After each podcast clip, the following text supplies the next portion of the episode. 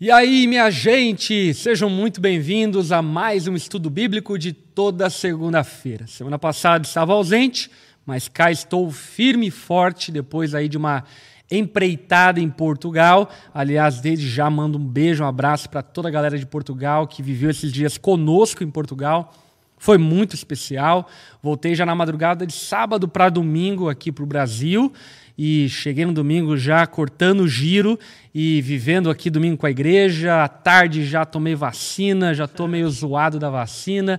Enfim, muito bom estar em casa novamente e creio que essa noite vai ser muito produtiva. Aliás, noite para nós. Até inclusive eu estava vendo aqui nos comentários, tem o nosso querido irmão da Nova Zelândia. Cadê aqui? Olha só é, o Gui da Nova Zelândia, dizendo que é meio-dia lá na Nova Zelândia, está acompanhando. Olha só. É, então tá lá, tá de dia, tá aqui tá noite. Lá pra... Tá almoçando. Sabia que o fuso da Nova Zelândia é 16 horas para frente, né? Meu Deus do céu. É. O cara dá quase uma volta. Ele tá no outro tá dia. Quase né? no outro dia já. Não, ele tá no outro dia. Meu Deus.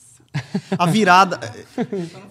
Tá ele tá no futuro, futuro, tá no então. futuro. Olha aí. Exatamente. Volta pro futuro. bicho. Enfim, bom demais estar em casa. Vai ser top hoje, tô bem empolgado. E aí, Gês, tá tudo bem? Fala, Heavy. Vamos que vamos, aquele, aquele cumprimento fake, né? Porque já nos abraçamos à tarde. o cara, que bom te ver. Aquele cumprimento sempre da televisão. É, da televisão. Aqui, ó. ah, o fake assim, ó. O cara se abraçando nos bastidores. Mentira, né? Enfim, Pastor Lipão, bom tê-lo de volta. Você faz muita falta aqui na nossa terra. E é isso aí. Estamos empolgados hoje para mais um estudo bíblico. Continuando, né, o nosso tema mesh, que é um tema maravilhoso. E ficou ainda melhor que os 10 mandamentos. É verdade. Maravilhoso. Tô, Benção tô demais. bem empolgado com o tema Mesh. Acho que já está sendo muito especial e ainda tem mais sete semanas aí pela frente abordando os Dez Mandamentos. Vai ser incrível. Maravilha. E aí, Renan, tudo bem? Tudo bem, pastor? Boa noite, pessoal. Bora aí pro nosso estudo bíblico. Bora que bora. É isso, gente. Quero, antes de mais nada, dar você aqui para que quem está chegando. Aliás, tem alguém pela primeira vez? Se tem, se manifeste aí no chat para que a gente possa te receber no nosso estudo bíblico. Espera aí, meu celular caiu. É, e também quero mostrar para você como a gente vai proceder no nosso estudo bíblico, como fazemos toda segunda-feira. A gente vai discorrer um pouco a respeito do assunto abordado do mandamento. E lá no fim do estudo bíblico, a gente vai abrir ali um bloco para responder perguntas. Portanto, se você tiver perguntas, guarde elas para que no final você possa aí dar um super chat, quem sabe, e dessa forma nós respondermos as suas perguntas. Outra coisa que eu também gostaria de dar de indicação é deixa o teu like para que esse vídeo possa alcançar mais pessoas. Compartilhe com quem você puder compartilhar, porque eu tenho certeza que vai abençoar a vida de muita gente. E comente, comente muito aí no chat para que a gente possa interagir bastante. Tá bom, gente? É isso daí. Vamos lá então, hoje para Êxodo capítulo 20, verso 7, o terceiro mandamento dos dez mandamentos. Vamos fazer uma introdução aos dez mandamentos? Acho que é legal, né? Sempre Bora. fazer. Bora. Vai lá, gente. É, os Dez Mandamentos, eles são nada mais, nada menos do que o Decálogos, né? O, as Dez Palavras. As Dez Palavras, elas são dez palavras num determinado período do contexto histórico do povo de Israel, quando foi resgatado no Antigo Testamento. Ele vivia sob opressão lá no Egito, já tinha bons, bons é, anos e gerações, depois da morte de José do Egito. E então Deus salva esse povo, tira esse povo do Egito por meio da liderança de Moisés. E esse povo ele está indo em direção à terra prometida ao patriarca Abraão, que é a famosa terra prometida, né? Só que no meio do caminho Deus faz uma parada lá no Monte Sinai, onde de fato dá a ele essas dez palavras para que o povo vivesse sob a bênção de Deus. Então eram dez palavras que expressavam qual era a vontade de Deus para o seu povo, baseado, obviamente, no seu caráter que é santo e bom, né? Então essas dez palavras nada mais são do que dez palavras que expressam o caráter bondoso de Deus que visa abençoar o seu povo. Muito bom. É, destacando ah, duas coisas que você falou, que eu acho que é bem importante a gente colocar aqui num, num- num outdoor, enfim, alto. É, um deles é que os dez mandamentos não são o caminho para a salvação, mas é o caminho de quem foi salvo. Uma vez que fomos salvos por Jesus, agora devemos aprender a caminhar na salvação que nós recebemos e, portanto, os Dez Mandamentos são instrução para que nós possamos viver na liberdade que Cristo nos deu gratuitamente através do seu amor, graça, bondade e misericórdia. Inclusive, a cronologia dos Dez Mandamentos deixa muito explícito isto, não é? Os dez mandamentos são dados depois da salvação do Egito, depois do batismo do Mar Vermelho, e então aí vem os dez mandamentos como instrução para que o povo caminhasse. Tanto é que, como bem disse aqui o Geiseriel, os dez mandamentos, biblicamente falando, eles não são mesmo eh, tidos como mandamentos. Nós traduzimos dessa forma, mas é o decálogo, são palavras, são conselhos de um pai amoroso ensinando seu filho no caminho que eles devem andar como seu povo. Uhum. Uma outra coisa que também é muito importante é que Deus salva o povo do Egito, mas precisa agora salvar o Egito do povo que estava agora rumando para a terra prometida. E os dez mandamentos, as dez manifestações da vontade de Deus, deixam muito claro esse cuidado especial de Deus de arrancar os pecados que haviam dentro do coração dos homens para que eles pudessem viver nessa terra prometida e de fato ela fosse uma terra prometida. Porque, inclusive, é importante nós destacarmos isso, porque muitos de nós têm a ilusão de que, por exemplo, o novo céu, a nova terra, é um lugar com ar rarefeito, que todos os pecadores vão chegar lá e simplesmente não vai haver mais morte, não vai haver mais tristeza, assim por diante. E esse, isso não é toda a verdade. A verdade é que o novo céu e a nova terra serão dados para novas criaturas que foram santificadas e glorificadas em Cristo e agora estão aptas a viver em um lugar de paz eterna, de alegria eterna, por conta de que foram santificados por meio da palavra de Deus, que é a água que purifica as nossas impurezas. Portanto, os dez mandamentos são direções de Deus ao seu povo para que o seu povo pudesse aprender a viver na terra da promessa. E isso, inclusive, pega carona em mais um ponto que eu gostaria de salientar, que é a respeito do conhecimento da vontade de Deus. É, dentro da teologia, nós estudamos três níveis da vontade de Deus, que são chamadas vontade preceptiva, vontade oculta de Deus e vontade absoluta de Deus, que a gente pode chamar dessa forma. A vontade preceptiva de Deus é a vontade que nós conhecemos de antemão. Nós sabemos por meio da palavra o que Deus quer de nós e não precisamos ficar perguntando para Deus se Ele quer que eu mate ou não mate, porque a palavra já diz: não matarás.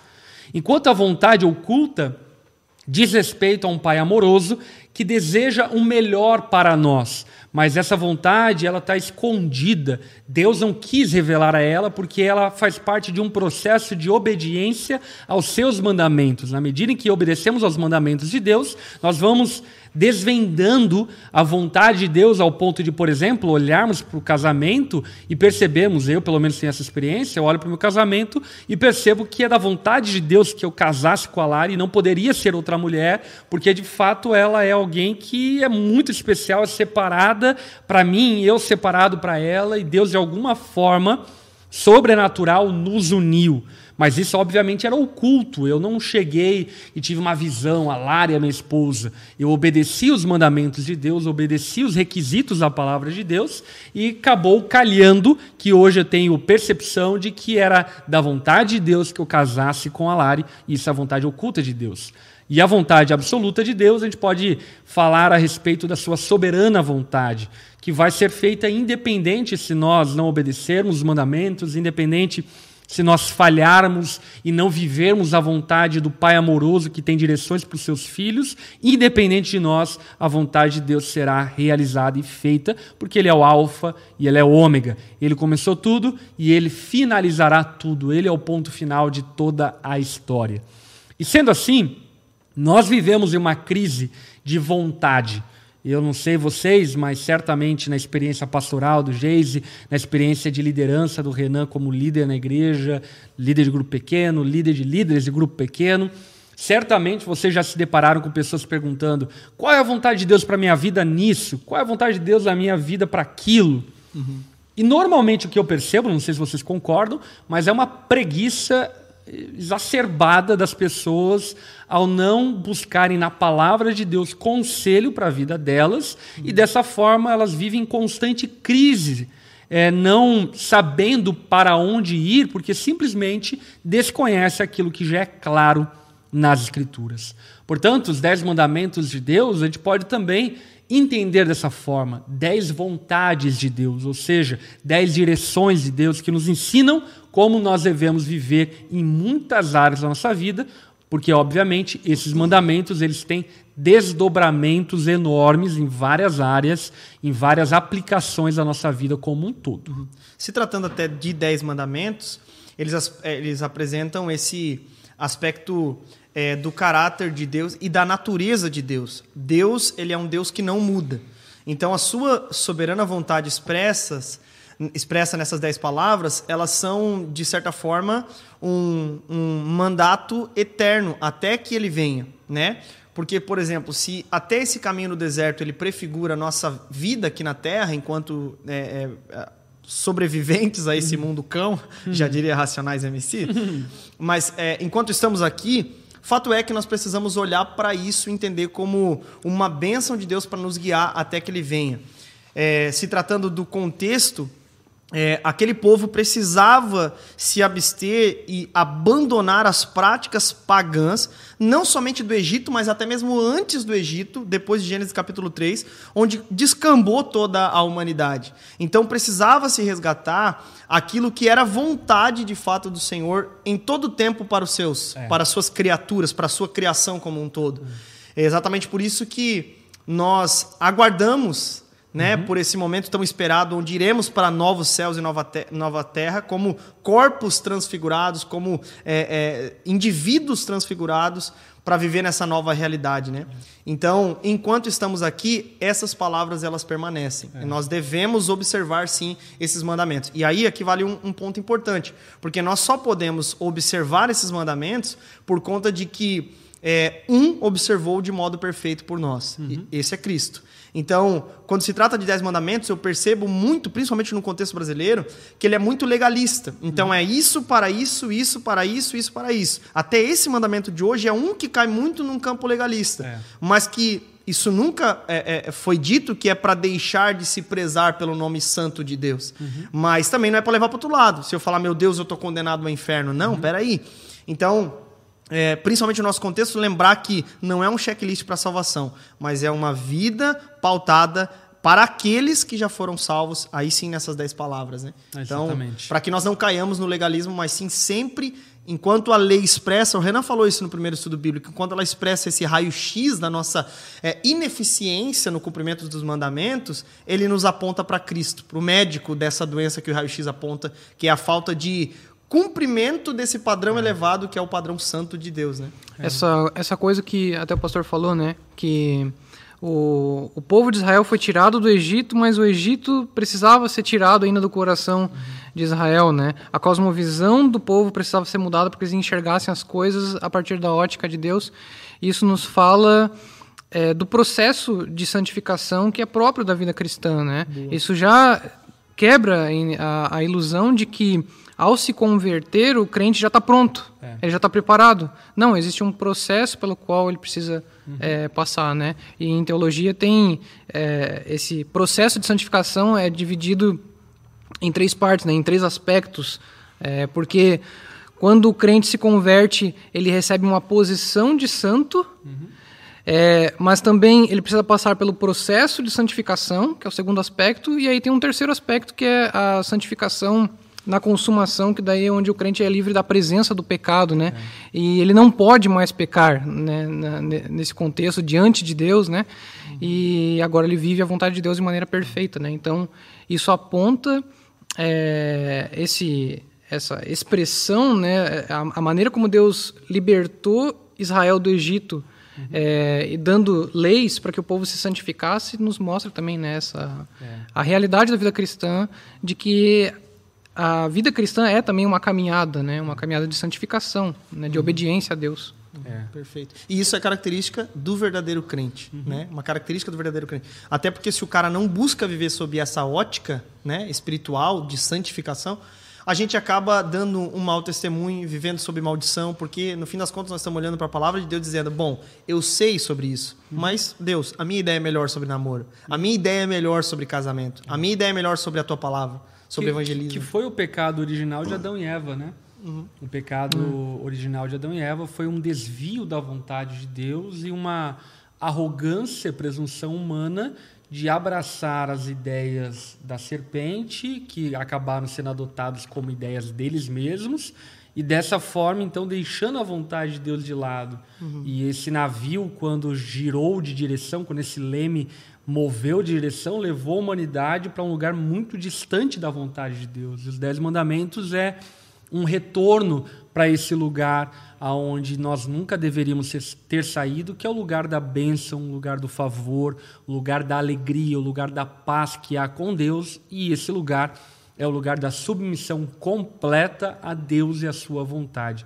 Compreendendo que os dez mandamentos, acho que ninguém aqui é louco de afirmar o contrário, eles identificam, sobretudo, um Deus santo, obviamente, mas ao mesmo tempo é um Deus extremamente amoroso, uhum. por conta de que podemos aqui concordar que, havendo a prática dos dez mandamentos, as famílias seriam melhores, a sociedade seria melhor, o mundo seria melhor se houvesse a observação dos dez mandamentos. Por exemplo, eu estive em Portugal a gente estava até conversando aqui antes do, do, do, estudo bíblico, e chegando em Portugal, no dia 8, eu fui assaltado, fui roubado, né? Lá em Lisboa, é, num lugar chamado Boca do Inferno, em Cascais. É... Tranquilo o nome dele. Cara, um lugar maravilhoso. Mano, é lindo. Depois eu mostro as fotos. Lugar lindo, maravilhoso. Pô, cara, tirou fôlego, viu o pôr do sol. Cara, glorifiquei ao Senhor de uma forma especial ali. Lembro que eu fiz uma live com a Lari, tipo, nossa, olha só que lugar lindo, enfim. Enquanto isso, estava roubando meu carro. É, e o que ficou para mim muito, muito evidente, claro, é que o mundo seria um lugar melhor, por exemplo, se as pessoas não roubassem. Uhum. E um dos mandamentos é não roubarás.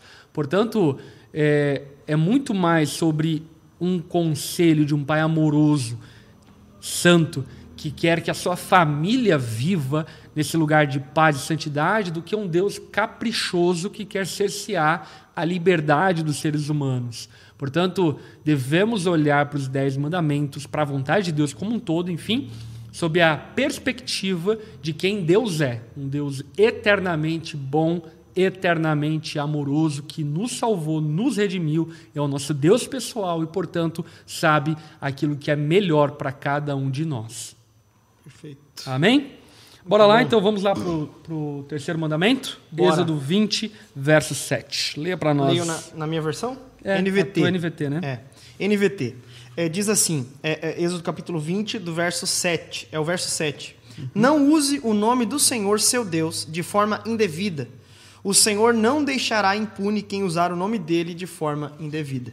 Muito bom. Essa Le... é, é, como a minha tradução mostra, né? Bom demais. Leia na tua versão, eh, Renan. A minha é NVI aqui. Uhum. Não tomarás em vão o nome do Senhor, o teu Deus, pois o Senhor não deixará impune quem tomar o seu nome em vão. Ok.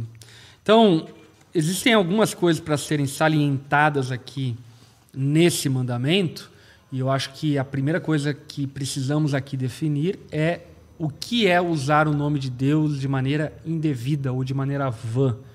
Né? O que, que é isso? O que significa isso? E aí, alguém quer começar aí?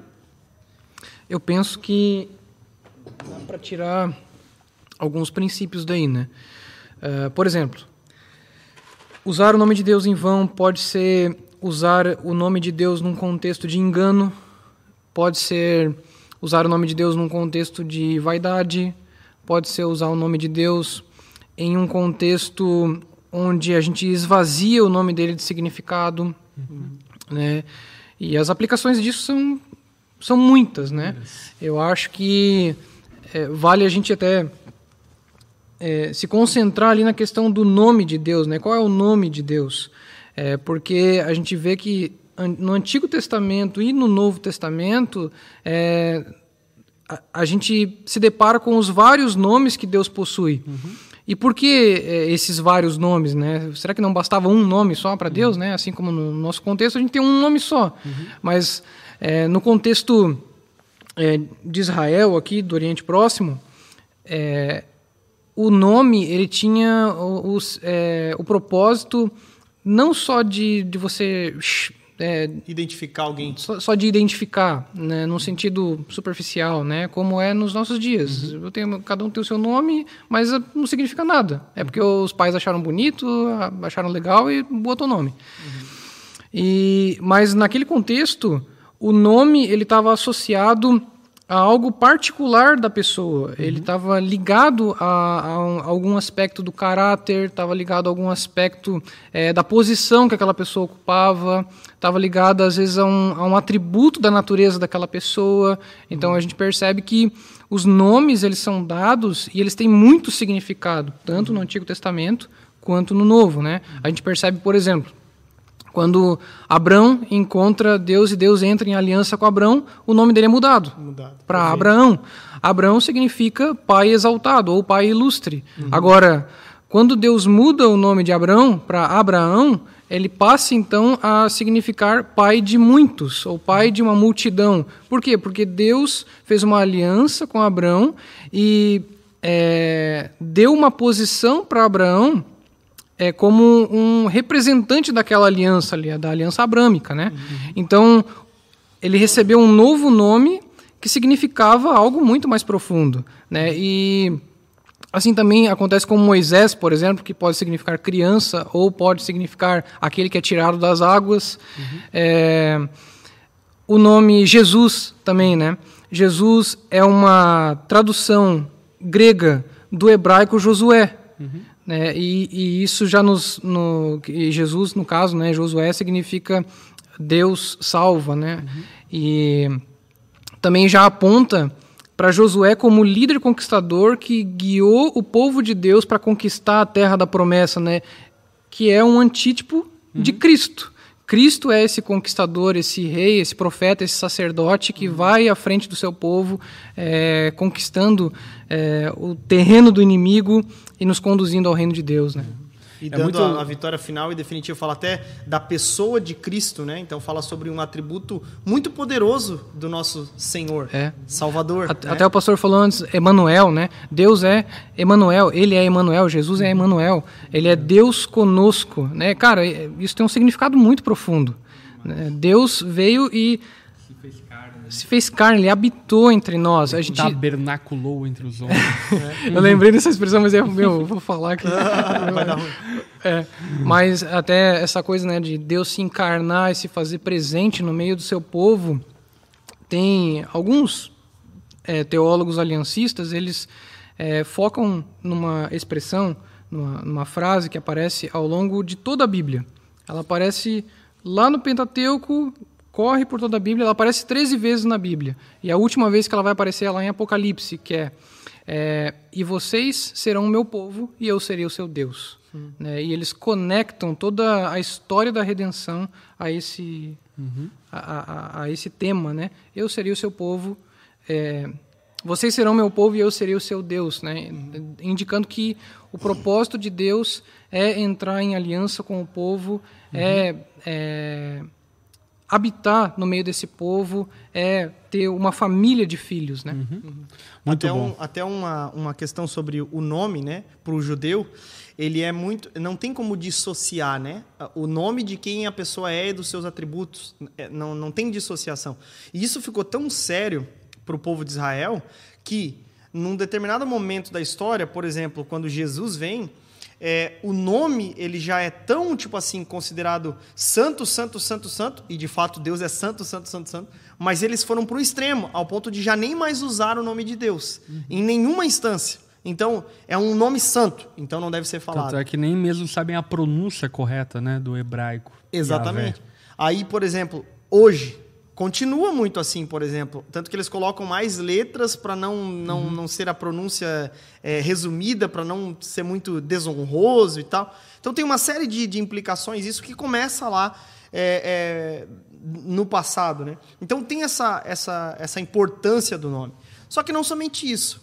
É, contextualizando um pouco, né? Para nós o nome também é importante. Não é tão sério quanto o nome para um judeu ou para o contexto do Antigo Oriente Próximo, mas é muito sério para nós um nome também, ao ponto de, por exemplo, eu estava nessa fase algum tempo atrás de escolher os nomes para o meu filho ou minha filha, que a gente não sabia ainda. Uhum. Então a gente olhou, foi para a Bíblia, orou, pediu a Deus um nome, e não de uma maneira supersticiosa, mas é, nós damos valor ao nome. É. Nós damos valor ao nome. Por exemplo, né? O nome da minha filha, Annalise, ela tem um significado muito profundo. A Cal até escreveu um texto lá no Instagram dela sobre o, o significado do nome Annalise.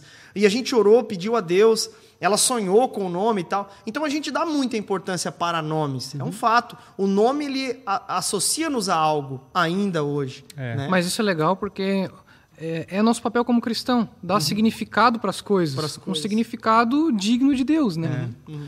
Até aqui, ó, no, nos Dez Mandamentos do Kevin Young, ele fala sobre isso. Ele diz o seguinte: os pais entendem que uma das coisas mais importantes que fazem pelos seus filhos é a primeira coisa que fazem por eles, dão-lhes um nome. Um nome, hum. perfeito. É, e de fato, eu vejo pelos meus filhos mesmo, né?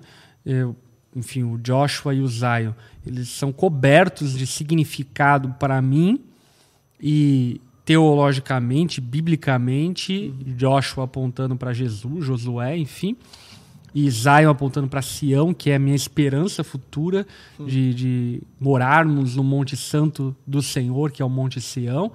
E, e tudo isso está coberto de sentido e significado para nós como família, uhum. acerca daquilo que nós desejávamos que os nossos filhos vivessem. Uhum. Que é o caso, por exemplo, meu nome. Meu nome é Felipe, que numa tradução literal é, é significa domador de cavalos, mas é, domador ver... de ovelhas hoje. É, mas na verdade tem uns que são meio cavalo, mas é, tem uns cavalos, né? mas na verdade a minha mãe me deu e o Felipe, o meu nome, ele é o Felipe bíblico, né? O Felipe com I, não é o Felipe com E, uhum. é, por conta de que Felipe é o evangelista, né? Então, o anseio dela era que o filho dela fosse um evangelista e, de alguma forma, o nome carregava já o desejo familiar uhum. para que eu me tornasse um evangelista no futuro. Uhum. Não só o nome, né? O sobrenome, por exemplo. O meu sobrenome é Felipe Falcão Palhares Duque Estrada. Duque Estrada é, é, o nome do Joaquim Osório Duque Estrada, escritor do hino nacional brasileiro, que é o meu tio bisavô pela família do meu pai. Então, o meu sobrenome, o meu nome traz uma carga histórica, diz respeito às minhas raízes, de onde eu vim, de quais países a minha família veio e assim por diante. Portanto, o nome, como bem disse é, o Renan anteriormente, ele não é só um meio de identificação, mas ele é um meio de identidade. Uhum. E quando Deus fala que o nome dele deve ser santificado, é porque ele se revela de maneira pessoal. Uhum. Deus, desde o Antigo Testamento até o Novo, ele não é uma energia, ele não é uma força, mas ele é alguém. Ele é uma pessoa, ou melhor, ele é três pessoas: Pai, Filho, Espírito Santo. E sendo uma pessoa, Deus se apresenta pelo nome. Quando Deus vai se apresentar a Moisés, lá na sarça que ardia e não se consumia, Moisés pergunta o nome para Deus e Deus diz: Olha, meu nome é Eu Sou, Yahvé. E aí, então, no Novo Testamento, quando nós, como nós falamos anteriormente, quando o Verbo se faz carne, Maria recebe o anjo e o anjo diz para Maria: chame ele de Emanuel. Então Deus faz questão de se apresentar com o seu nome, porque o seu nome não apenas identifica quem ele é, mas traduz a sua identidade, traduz quem ele é. E dessa forma, então, o nome de Deus precisa ser santificado. E aí a gente lembra, inclusive, da oração do Pai Nosso. Uhum. Né? A oração do Pai Nosso, ela nos lembra o terceiro mandamento. Pai nosso que está no céu, santificado seja o teu nome. Uhum. E aí entra então a questão do qual é a importância de santificar o nome de Deus? Por que o nome de Deus precisa ser santificado? E aí? Porque o nome de Deus é, de fato, ele é o que ele é, uhum. santo. Então, por isso o nome de Deus ele deve ser colocado nesse lugar de quem ele é, porque é impossível é, não ser desta forma, né? Nós olhamos, por exemplo, no Antigo Testamento, o povo não dissociando essa realidade. Jesus, é, por sua vez, quando ele chega, ele E aqui é interessante é, porque Jesus ele traz um equilíbrio muito importante, mas apontando para a santidade de Deus Pai, né? E apontando também para a sua identidade como o próprio Deus, sendo filho de Deus, enviado, ungido, Messias. Por exemplo, nós vemos Jesus falando com o público judeu em Mateus, é, tendo um respeito com relação à história e à cultura deles, tendo uhum. respeito.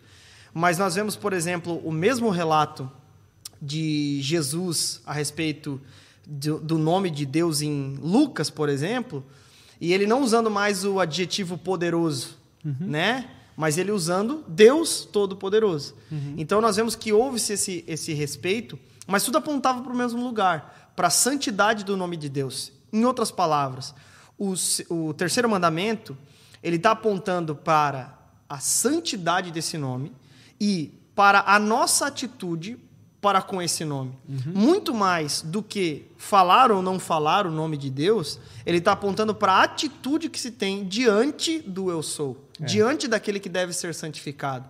Por exemplo, quando nós colocamos que é, Pai nosso que estás no céu, santificado seja o teu nome, quer dizer que Deus é santo e só pode ser é, vivido e invocado dessa maneira aqueles que antes foram é, atraídos por Cristo, justificados e então estão nesse processo de santificação. Só pode viver dessa forma aqueles que foram remidos pelo sangue de Cristo, para se dirigir ao Senhor que é santo. E então viver uma vida de santificação. Então uma coisa ela leva a outra. Agora, não é esse aspecto legalista, né, onde Estou aqui mexendo no livro, deixei cair. Meu Deus! Não, mas é a atitude para com relação ao nome é. que leva para essa santidade que Deus tem. E aí, nós, enquanto crentes, olhamos para o nome de Deus com reverência. Uhum. Né? E aí, se tratando, até acho que o Renan comentou antes, sobre usar esse nome de Deus para fins errados ou mentirosos. Uhum. Eu acho que não sei se tu comentou sobre isso. Uhum. Usar o nome de Deus para fins errados. Fim, né? o, o terceiro mandamento ele fala desse aspecto que nada tem a ver com santidade. Martin que... Lutero ele define dessa forma, né? Ele fala que a quebra desse mandamento é usar mal o nome de Deus ou para o mal uhum, o nome de uhum. Deus. Perfeito. Nossa. Que aponta para esse aspecto que nada tem a ver com um povo santificado. Uhum. Um povo santificado não usa o nome de Deus para fins errados. Uhum. Que, infelizmente, é o que tem acontecido dentro das igrejas. Né? Então você percebe que o povo que pode invocar esse nome que é santo, o povo que deve é, dizer com todas as palavras e com a vida santificado seja o teu nome, usa o nome de Deus uhum. para é, as suas próprias vontades, uhum. para as suas próprias opiniões, e isso em diversos campos. Um dos pontos, né? E já de maneira bem prática no contexto brasileiro, eu participei de uma igreja por muito tempo onde sempre as profetadas elas vinham acompanhado assim diz o Senhor dos Exércitos. Uhum. Ou seja, a pessoa deu algo que era um desejo dela e ela disse, assim diz o Senhor dos Exércitos, ou seja, uma palavra que supostamente era uma palavra de uhum. sabedoria, mas não era, porque ao decorrer do tempo comprovou-se mentirosa, por exemplo, uhum. em uma das situações, mas foi acompanhada do Senhor dos Exércitos. É. Onde essa pessoa errou? No terceiro mandamento. É. E, e, o problema disso é qual? O problema disso é que não é apenas o nome de Deus como nome, identificação, que está sendo banalizado. Mas, por fim, é o próprio Deus que está uhum. sendo banalizado. É isso. Por conta de que, por exemplo, em um ambiente como esse, onde alguém mais imaturo, neófito na fé, ouve uma, uma profetada uhum. dessa envergadura que não provém do Senhor, e acata para si aquilo e não vê o cumprimento daquilo, ela não vai pensar mal contra aquela pessoa, mas ela vai pensar mal contra Deus, que não cumpriu aquilo que supostamente ele havia dito uhum. e prometido. Uhum. Então, a questão é que o terceiro mandamento ele vem numa construção dos dois primeiros mandamentos. O primeiro mandamento fala sobre o Deus distinto, o único Deus, que não há outro Deus além dele.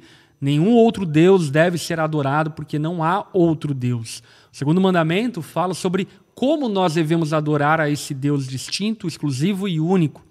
O terceiro mandamento nos convida a reverenciar, a majestificar, a dignificar esse Deus, para que, inclusive, o nosso culto não seja banal. Uhum.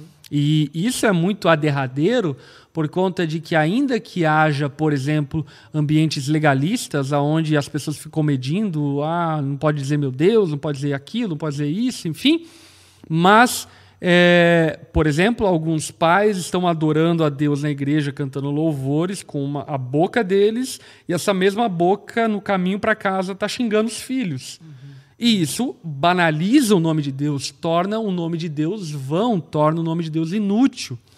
Portanto, a, a, santificação do nome de Deus diz respeito a justamente separarmos Deus dos homens. Uhum. Deus é Deus.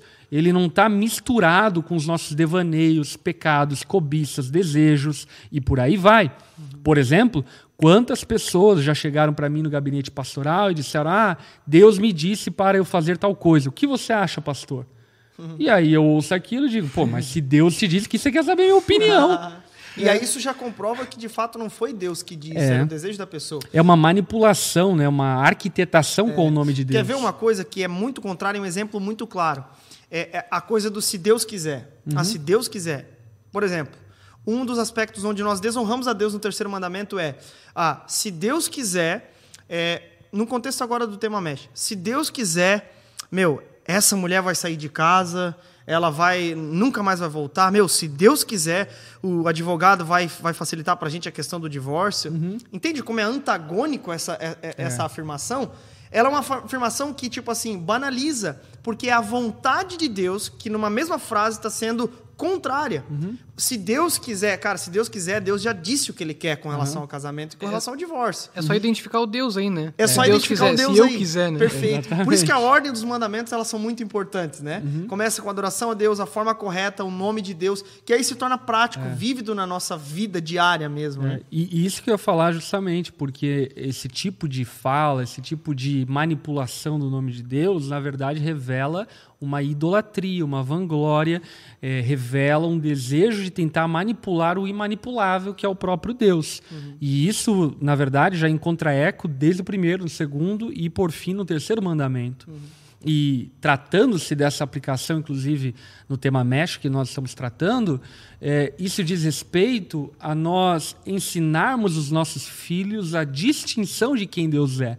Uhum. E nós só podemos é, ensinar os nossos filhos a distinção de quem Deus é se nós não o banalizarmos. E não o banalizamos, não é, usando o nome dele, o nome de Deus, de maneira vã, mas usando para um fim, usando para um propósito nobre, usando para coisas úteis, para coisas que glorificam ao Senhor, a começar por não é, usarmos de maneira. É, egoísta, de maneira pecaminosa o nome de Deus para os nossos próprios interesses. Por exemplo, já ouvi algumas pessoas chegarem para mim e disserem: Ah, pastor, Deus está me chamando para as missões em tal país. Uhum.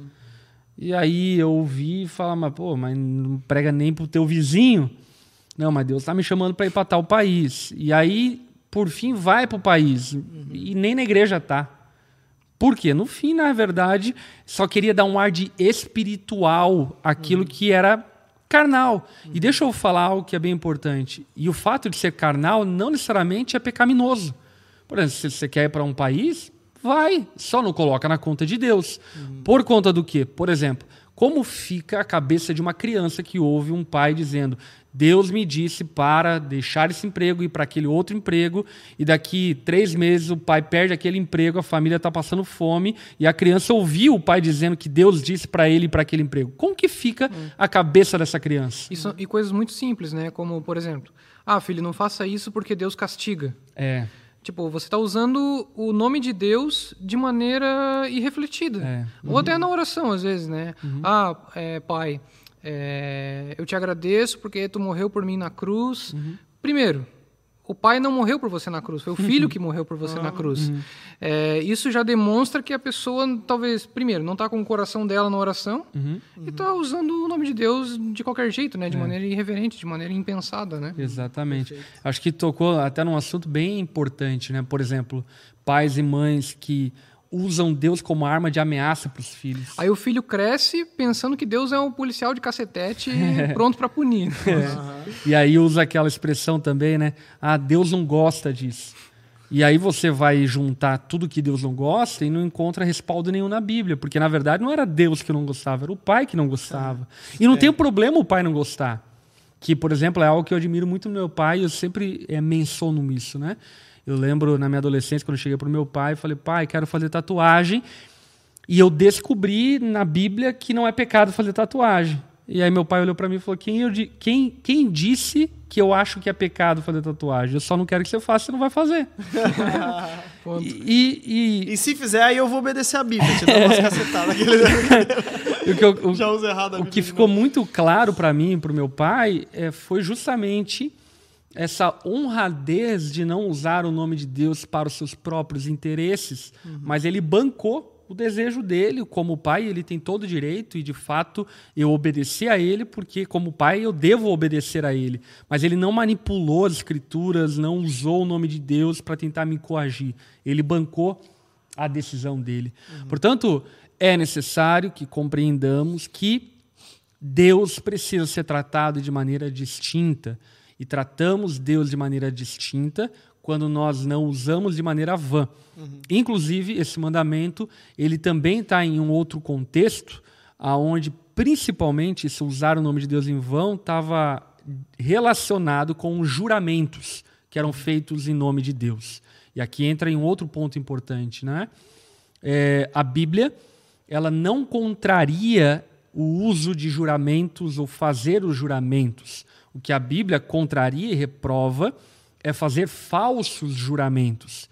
Portanto, quando nós desonramos a nossa palavra, quando nós desonramos o nosso compromisso, nós estamos também ofendendo o nome de Deus, porque, em última análise, Deus é testemunha de todas as alianças, de todos os contratos, de todos os compromissos que nós fazemos, seja comprar um carro, casar ou entrar numa empresa. Uhum. Deus ele é testemunha da palavra que nós damos. E quando nós falhamos em nossa palavra, não honrando o nosso compromisso, estamos ofendendo a Deus e estamos ofendendo o seu nome. Uhum, perfeito. Até é interessante, né, que por, umas, por um lado, é, o, o, juramento, usando o nome de Deus em vão, para o mal, para enganar e etc., ele é condenado, né? E, e a gente vê, por exemplo, em Levítico está escrito que é, aquele que tomar o nome do Senhor é, de Yahvé em vão... Deve ser apedrejado. Deve ser apedrejado, deve ser morto, né?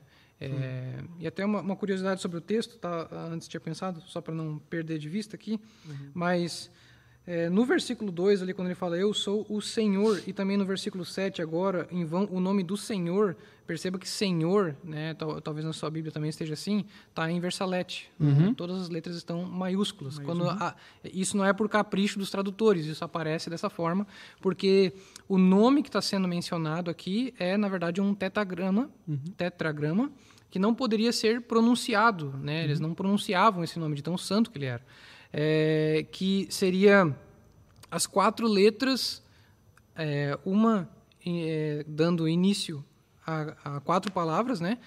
Que significa eu sou o que sou, ou uhum. eu serei o que serei, eu estou sendo o que estou sendo. É, e isso não fala tanto a respeito da natureza de Deus. É claro que Deus é imutável, a gente percebe isso por, outras, é, por outros textos na Bíblia, né? Mas é, indica aqui, nesse contexto dos mandamentos, que Deus é imutável na sua aliança com o seu povo, Deus é imutável no seu relacionamento com o seu povo, ele uhum. permanece o mesmo uhum. né, no relacionamento com o seu povo. É, voltando para a questão do, dos juramentos, eu me lembro de, de quando Jesus fala, né, olha, não jurem pelo templo, não jurem, não jurem pelo altar, nem pelo uhum. ouro do templo, e, uhum. e a gente percebe aqui o que? A malandragem, né? Uhum. Por quê? As pessoas temiam, de certa forma, a Deus, uhum. né? Mas queriam praticar o mal também. Uhum. E, e sabendo que o que iam fazer era mal, elas não queriam jurar pelo nome de Deus e cair no perigo de ser morto. Então uhum. começavam a jurar pelo templo. É. Ah, não, vamos jurar por algo que é sagrado, mas não tanto. Uhum. É pelo templo, é pelo ouro, e a gente pode quebrar o juramento, não, não, não cair no risco de morte. Uhum. Né? Então, quando Jesus está condenando ali os juramentos, nesse contexto, é, não é todo o juramento. Né? Uhum. Na verdade, é o juramento com motivações, com intenções más. Né? Uhum. É.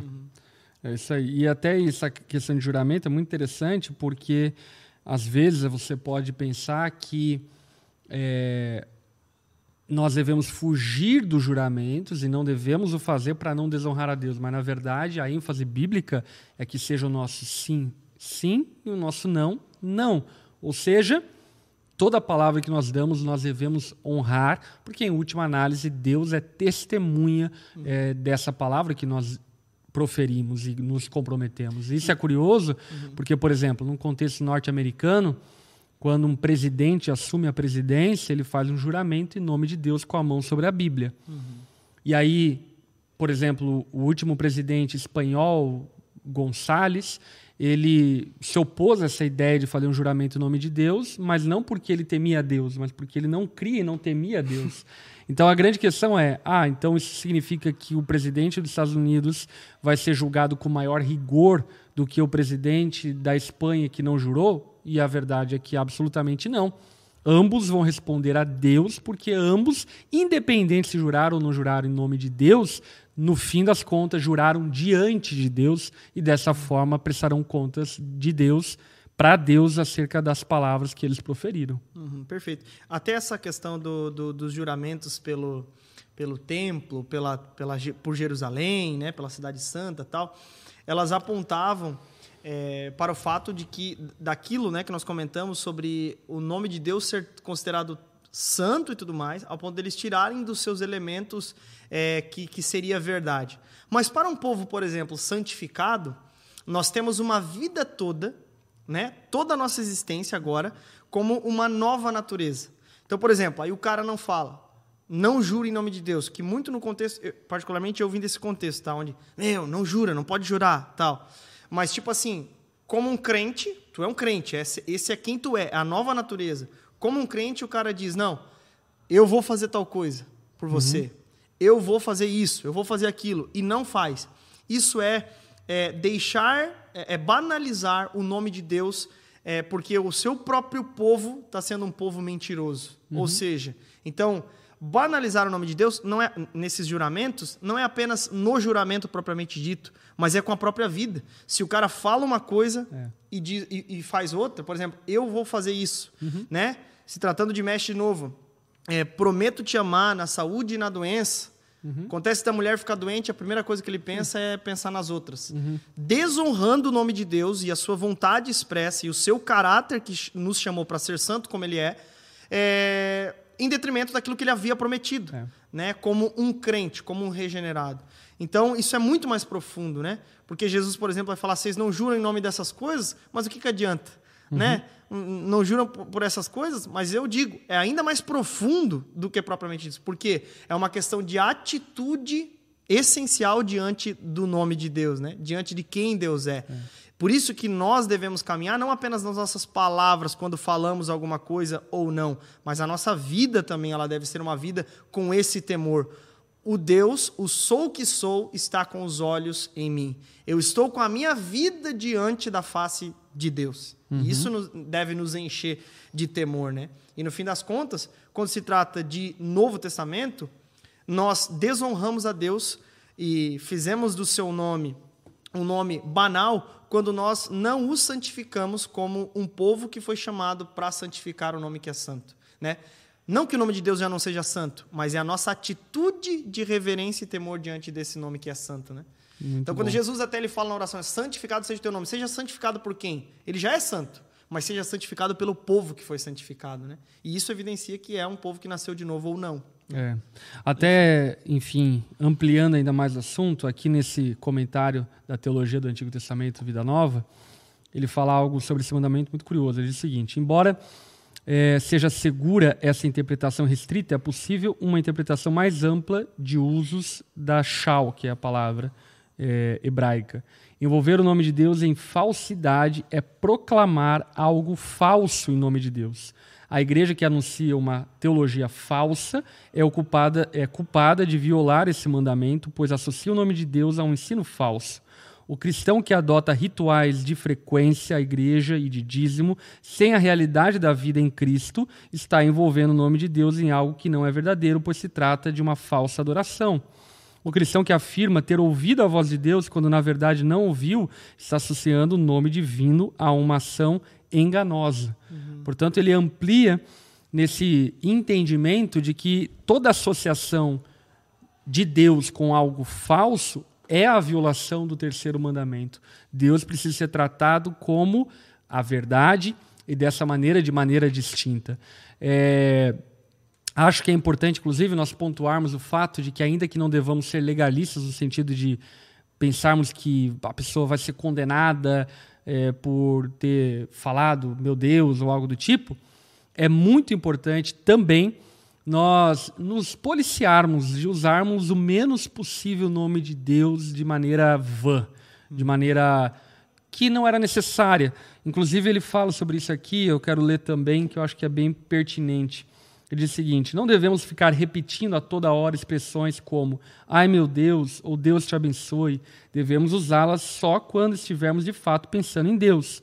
Fico incomodado com pessoas que, por qualquer motivo, exclamam aleluia, sem o propósito real de louvar a Deus. Quando tais expressões são usadas de modo casual e frívolo, o nome de Deus passa a ser visto como algo sem valor, vazio, vazio e trivial. Uhum. Portanto, ainda que não devamos ser legalistas, acho sim que devemos crescer em decoro, em reverência ao nome de Deus, para que as pessoas ao nosso redor glorifiquem a Deus através da atitude nossa para com Deus, através da santificação do nome de Deus. Uhum. Inclusive, vale a pena lembrar que o nome de Deus é blasfemado entre os gentios por nossa causa, porque muitas vezes banalizamos o nome de Deus, envolvendo Deus com falso testemunho, envolvendo Deus com falso juramento, envolvendo Deus com falsa profecia, envolvendo a Deus com os devaneios, pecados, cobiças, egoísmos humanos e que não tem nada a ver com Deus. Portanto, é necessário que você banque algumas atitudes e não transfira e se esconda atrás de Deus usando o nome dele para de alguma forma justificar as tuas decisões. Eu já cansei de ver como pastor pessoas se escondendo atrás de Deus para tentar justificar decisões carnais e que, uhum. como falei anteriormente, não necessariamente são pecaminosas.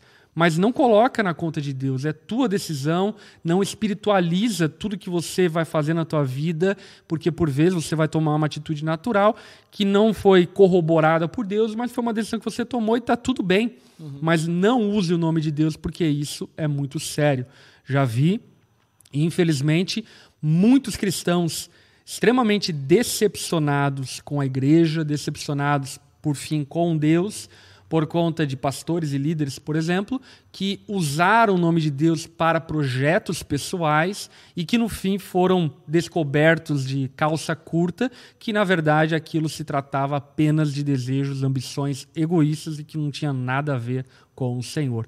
Portanto, não usemos o nome de Deus em vão. Uhum gente Quer vai fazer um... os últimos comentários, uhum. mas antes de, de, irmos para os últimos comentários, quero aqui deixar avisado, você vai poder fazer as perguntas agora. Então, se você tem pergunta, pode mandando aí já no chat, que daqui a pouquinho a gente vai parar para responder. Perguntas, obviamente, pertinentes ao terceiro mandamento. Quer ver um, uma coisa sobre usar indevidamente o nome de Deus? Por exemplo, tem um humorista do Brasil que ele é assumidamente ateu. Ele é assumidamente ateu. E ele, em diversos momentos, no programa que ele tinha na televisão, de talk show, ele usava a expressão: Meu Deus, ah, Deus isso, Deus me livre, meu Deus. Só que alguém que não confessa o Senhor Deus como seu Deus, e ele está dizendo, meu Deus, ou seja, ele está banalizando o nome de um Deus que ele não serve assumidamente.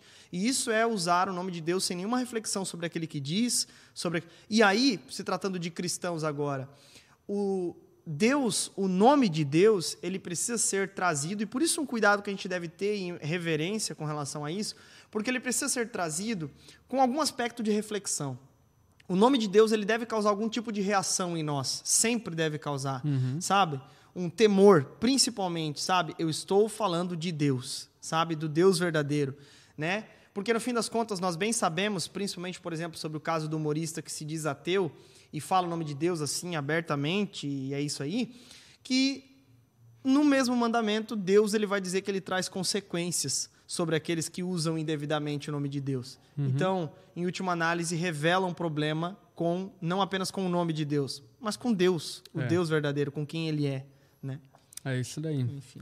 Bom demais, gente. Seguinte, Está aberto agora a temporada de perguntas. É, quero aqui salientar alguns avisos bem importantes. Primeiro aviso importantíssimo é sexta-feira nós temos o nosso querido Worldwide Onda Dura. Enfim, tem pessoas aqui de vários países do mundo nos acompanhando, da Nova Zelândia, da Itália, de Portugal, dos Estados Unidos, é, enfim, irmãos de tudo quanto é lugar, do Japão, nos acompanhando aqui ao vivo.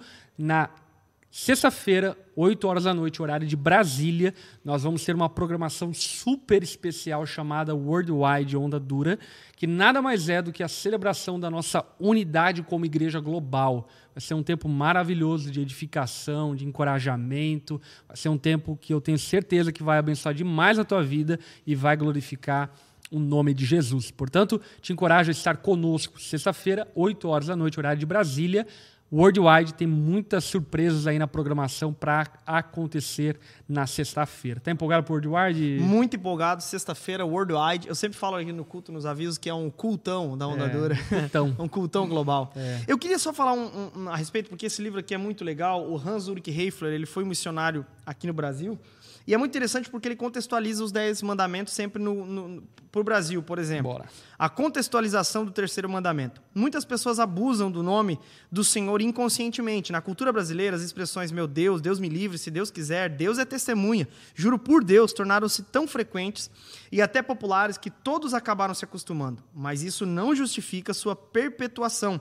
Não estamos postulando uma quebra da cultura, mas antes uma transformação pela presença real de Cristo em nossas vidas.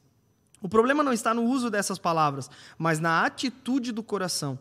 Quando bem pensadas, tais expressões constituem uma oração, manifestam nossa confiança no Senhor e testificam a sinceridade de nossa fé. Por isso que o humorista, por exemplo, ele banaliza Deus, porque não tem nada a ver com a fé dele. É, por outro lado, não resta dúvida de que o uso impensado dessas frases não ajuda em nada. Pelo contrário, revela leviandade para com as coisas sagradas. E é isso que está em pauta no terceiro mandamento. Exatamente. Se por um lado nós não devemos ter uma visão legalista, por outro lado, nós, enquanto cristãos, precisamos ter essa consciência. Estamos diante do eu sou o que sou. Sabe? Muito bom. Bom demais. Vamos lá, vamos para as perguntas de hoje. Primeira pergunta é do Rafael. Ele pergunta o seguinte: Então, o não falar o nome de Deus em vão se complementa com pensar bem antes de falar?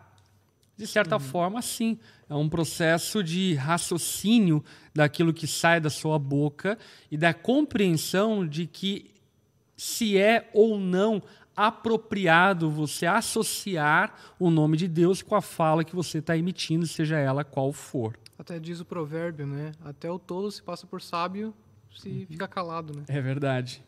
Muito É bom. verdade. É, Melhor ficar falando. Outra pergunta aqui do Cláudio. Trabalho com vendas e ao término de cada venda digo ao cliente: Deus te abençoe. De certa forma, é usar em vão? Sim e não. Depende aí muito da tua compreensão do coração. Se de fato existe um anseio, um desejo que Deus abençoe o seu cliente, é uma palavra de bênção, é uma palavra de favor de Deus. E nós, como povo de Deus, inclusive, temos. é, a liberdade em Deus de invocar o nome de Deus e pedir ao Senhor a bênção dele sobre as pessoas ao nosso redor. Dessa forma, nós exercemos inclusive o nosso sacerdócio como cristãos na terra, eh, emitindo bênçãos e favor de Deus sobre o povo que está ao nosso redor e que dessa forma então conheçam ao Senhor. Porém, pegando carona um pouco nisso, que não se trata propriamente disso, mas acho que é interessante falar, é muito perigoso aí sim nós usarmos o termo Deus te abençoe para aquilo que Deus não abençoa. Por exemplo, é errado em qualquer instância é, um pastor celebrar uma cerimônia conjugal que Deus não aprova, que Deus não abençoa. É errado por quê? Porque fazendo dessa forma, ele está usando o nome de Deus em vão. Assim como é errado, por exemplo, você falar para um traficante, Deus te abençoe, porque Deus não aprova aquela atitude, aquele ofício que tal pessoa está exercendo. Portanto, nós não podemos associar a bênção de Deus com algo que a palavra já deixa evidente e claro que Deus não abençoa. Por exemplo, num contexto de, de Brasil, temos é muito funk ostentação, ou raps, por exemplo, que falam a respeito de que ah, eu era menor, eu era lá é, oculto, ninguém me conhecia, eu era pobre, desprezado, mas Deus me abençoou e hoje tenho todas as mulheres que eu quero, hoje tenho todo o dinheiro que eu quero, é uma antagonia nessa própria frase.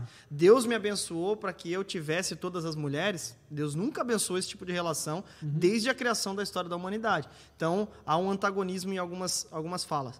E aí eu acho que vale uma reflexão para esse vendedor, por exemplo. Você realmente deseja que Deus abençoe a vida do seu cliente? De que forma você acha que Deus vai abençoar a vida do seu cliente, né? Então, enfim, eu acho que refletir mesmo. Será que e outras coisas, né, dá para refletir nisso, né? Que Deus te abençoe. Por exemplo, estava refletindo aqui agora sobre a última vez que eu falei Deus abençoe para alguém.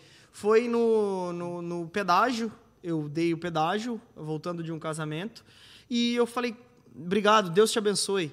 Mas agora refletindo aqui, né? É, de fato, é, qual é a minha atitude de desejos de bênçãos e verdades que eu tenho para com essa pessoa, se eu nem orei pela pessoa também, não é, é, é, busquei evangelizar essa pessoa, enfim, diversas coisas práticas agora, né? Não, não que toda vez que tu fala Deus te abençoe, tu tem que, né? Mas só um ponto de reflexão também que po possa ter. E agora refletindo aqui na, na, última vez que eu falei Deus te abençoe, porque eu nem eu falei só Deus te abençoe realmente da boca para fora. Uhum. Essa que foi a verdade. Obrigado, Deus te abençoe. Foi normal, foi natural, na mesma na, na mesma intensidade e na mesma fala já costumeira, como muito obrigado. Uhum. Muito obrigado, Deus abençoe sabe? Mas eu realmente desejo que Deus abençoe aquela pessoa, sabe? De que forma eu expresso esse meu desejo? Enfim. É que nem cumprimentar a pessoa e já lançar um tudo bem. Uhum. É né? isso aí, tipo, é, bem nessa coisa. Às vezes você não quer saber se a pessoa está bem, é só uma maneira de cumprimentar, mas uhum. você vê como as coisas perdem o significado, né? Perde. É. Já fiquei pensando assim, cara, e se eu realmente me importasse com as pessoas quando perguntasse, e aí, tudo bem? Uhum. Né? Tudo bem mesmo? É. Perfeito. É, é esse lance, né? Se eu realmente me importasse com a bênção de Deus sobre a vida daquela pessoa, né? Enfim, acho que é doido. Olá, vamos lá para a última pergunta. Renan Luiz perguntou: Um líder uma vez me disse que o nome de Deus é Jeová e que na Bíblia quase nunca é citada por temor e respeito a esse nome de Deus. Podemos considerar realmente a ocupação Deus como nome? Então, é, existe uma, um, primeiro, um problema de tradução é, das pessoas que fazem questão de usar o nome Jeová como nome de Deus. E eu diria também um exagero da importância do pronunciamento correto do nome de Deus. Porque, como nós bem falamos usando esse mandamento, não se trata necessariamente de fazer uma distinção de um nome, não é uma identificação mas é fazer distinção de quem esse nome se refere, do próprio Deus. Portanto, por exemplo, sei lá, o nome de Jesus. Nós, no português, falamos Jesus, o inglês fala Jesus, é, o japonês fala sei lá o quê. Enfim, não se trata da pronúncia, mas se trata do nosso coração para com a quem nós nos referimos a falarmos o nome Jesus. E Deus é Deus, porque ele é o único Deus, o Criador dos céus e da terra, e não há outro Deus. Portanto, é um termo que só pode ser usado ao próprio Deus, porque não há outro Deus. Portanto, esse exagero na, na, no desejo de querer ter a pronúncia correta do nome de Deus não faz o menor sentido porque não é sobre isso que a palavra nos fala, não é sobre a qualidade da nossa pronúncia, mas é sobre a qualidade da nossa fé, em quem nós cremos e de acordo com o que nós cremos. E aí, obviamente, algumas seitas é, pegam e adotam, enfim, essa suprema importância do nome para de alguma forma manipular e de alguma forma arrastar as pessoas para um misticismo que pouco tem a ver com as escrituras. Inclusive, Jeová é uma outra palavra para Yahvé. É. E Yahvé já é um híbrido, porque é a junção daquele tetragrama uhum. com a palavra Adonai, que significa Senhor. Uhum. Né? Então, eles juntaram essas duas palavras para poder pronunciar de maneira reverente o nome de Deus. Né? É, exatamente. Então, e até porque a, a, pronúncia do nome de Deus em hebraico, como nós falamos anteriormente, ela nem se sabe nem qual se é, sabe, é, a certa pronúncia, por conta de que o, o hebreu, o judeu, o israelita, ele não pronunciou o nome de Deus, ele só escrevia o nome de Deus, e inclusive escrevia com muito temor. A minha mãe foi, professor, foi aluna de hebraico, né? E o professor dela, quando escrevia no quadro o nome de Deus, o tetragrama, ele usava uma caneta para escrever cada nome, cada letra, e jogava fora a caneta.